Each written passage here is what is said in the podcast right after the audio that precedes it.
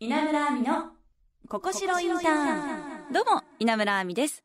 学生と企業の架け橋にをコンセプトにさまざまな企業の方をお迎えしお仕事やインターンシップ制度の情報その他就活をしている学生の方にアドバイスなどをお届けする稲村亜美のここしろインターン。さあ今回も株式会社ブランディングエンジニア経営戦略本部副本部長吉野翔さんにお話を伺います。稲村亜美のここしろインターン。今回は採用について伺います。はい。今はどんな職種を募集してるんでしょうか？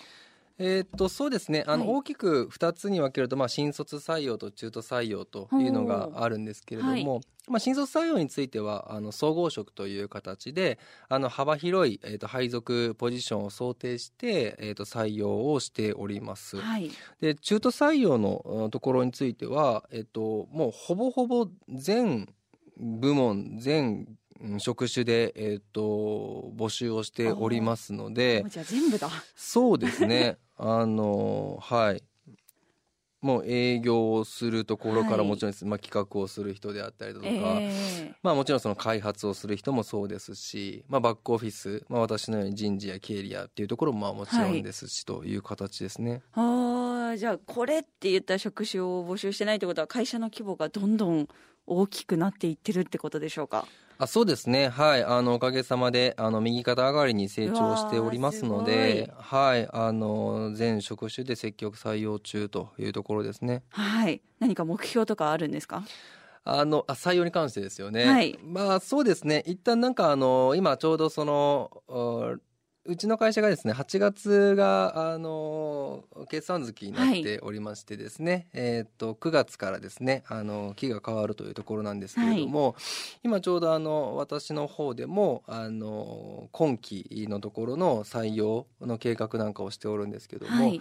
あの、まあ、や約、ざっくりですけれども、全体でまあ100名以上の採用っていうのを、あの、計画してます。ので、はいまあ、200名程度の規模のところで、まあ、ええ100名以上の採用というようなのを、まあ、一つの目標に置いてますので、はまあ、かなり大規模な採用活動になりそうだなとは思ってます。あわあそれもう面接とかも大変ですねあそうですね。はい。ええ何何時ぐらいまであるんですか？書類履歴書とはい。1時2時そうですねなんか決。勝みたいな感じなんですかね？あ、そうですね。はいはい。なので、まあ、でも2、3回じゃないですかね。ああいやーその採用される側もドキドキですねそうですね。ただまあ、そういう何回も何回も面接をしなきゃいけないぐらいにですね、はいあの、ええたくさんの方に、あの、エントリーいただきたいなというふうに思ってます。はい。まあ、これからも成長していくブランディングエンジニアさんだと思うんですが、まあ、吉野さんが一緒に働きたいと思う人はどんな方でしょうか？はい。まあ、やはり、ベンチャーマインドに溢れた人と一緒に働きたいなというふうに思ってますね。ええあの、まあ、前にも申し上げましたけれども、やはり、もともとの人たちが本当に学生企業というところですから、はい。まあ、10年経ってですね、組織も事業も成長してますけれども、やはりまだまだベンチャー企業なんですよね。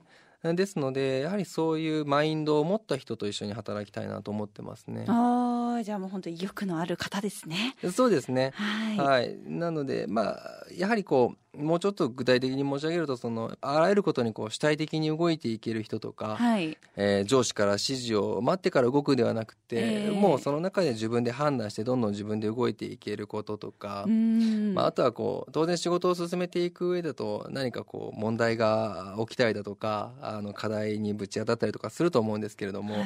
まあ、そんな時にこう、周りとか環境のせいにするんじゃなくて、なんかこう、常にこう、自責で考えられる人とか、はいかそういう人と一緒に働きたいなと思いますね。ああ、もう自分次第ってことですね。そうですね。なんか、よく僕の中で思ってるんですけども、極論、もう雨が降っても自分のせいと思えるぐらいの 人と、極論すぎません、もうそれ。でもなんか、あの、自責に考えられるぐらいの人と、あの、一緒に働きたいなと思いますね。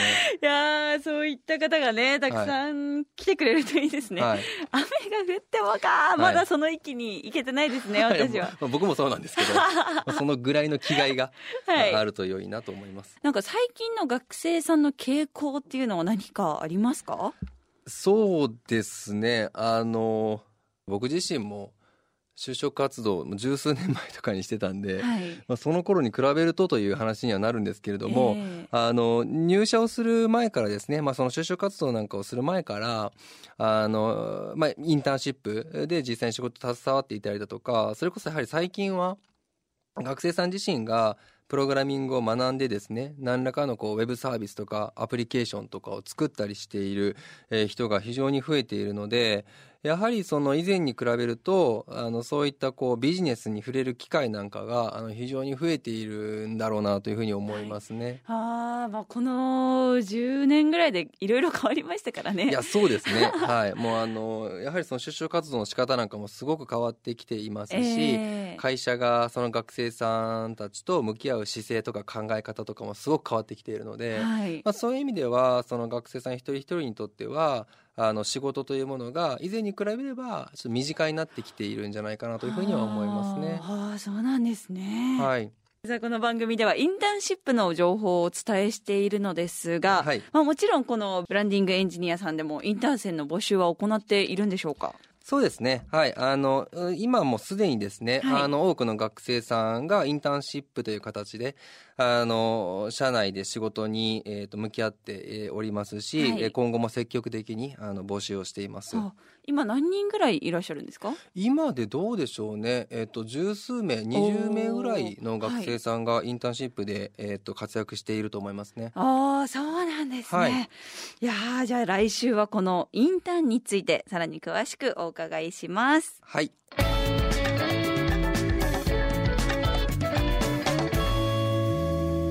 稲村亜美のここしろインターンさあ今回は採用について伺いましたが、まあ、ブランディングエンジニアさんいろいろな職種であの募集しているらしいのでぜひ気になった方はホームページでチェックしてみてください。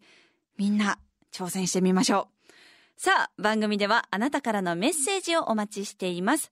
就活でのお悩みインターンシップについてまた企業の方に聞いてほしい質問など何でも OK です。ぜひ送ってください。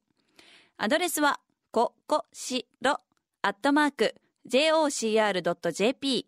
番組ツイッターのフォローリツイート。番組オフィシャルサイトもぜひチェックしてください。それから番組をサポートしてくれている、ここしろインターンのサイト。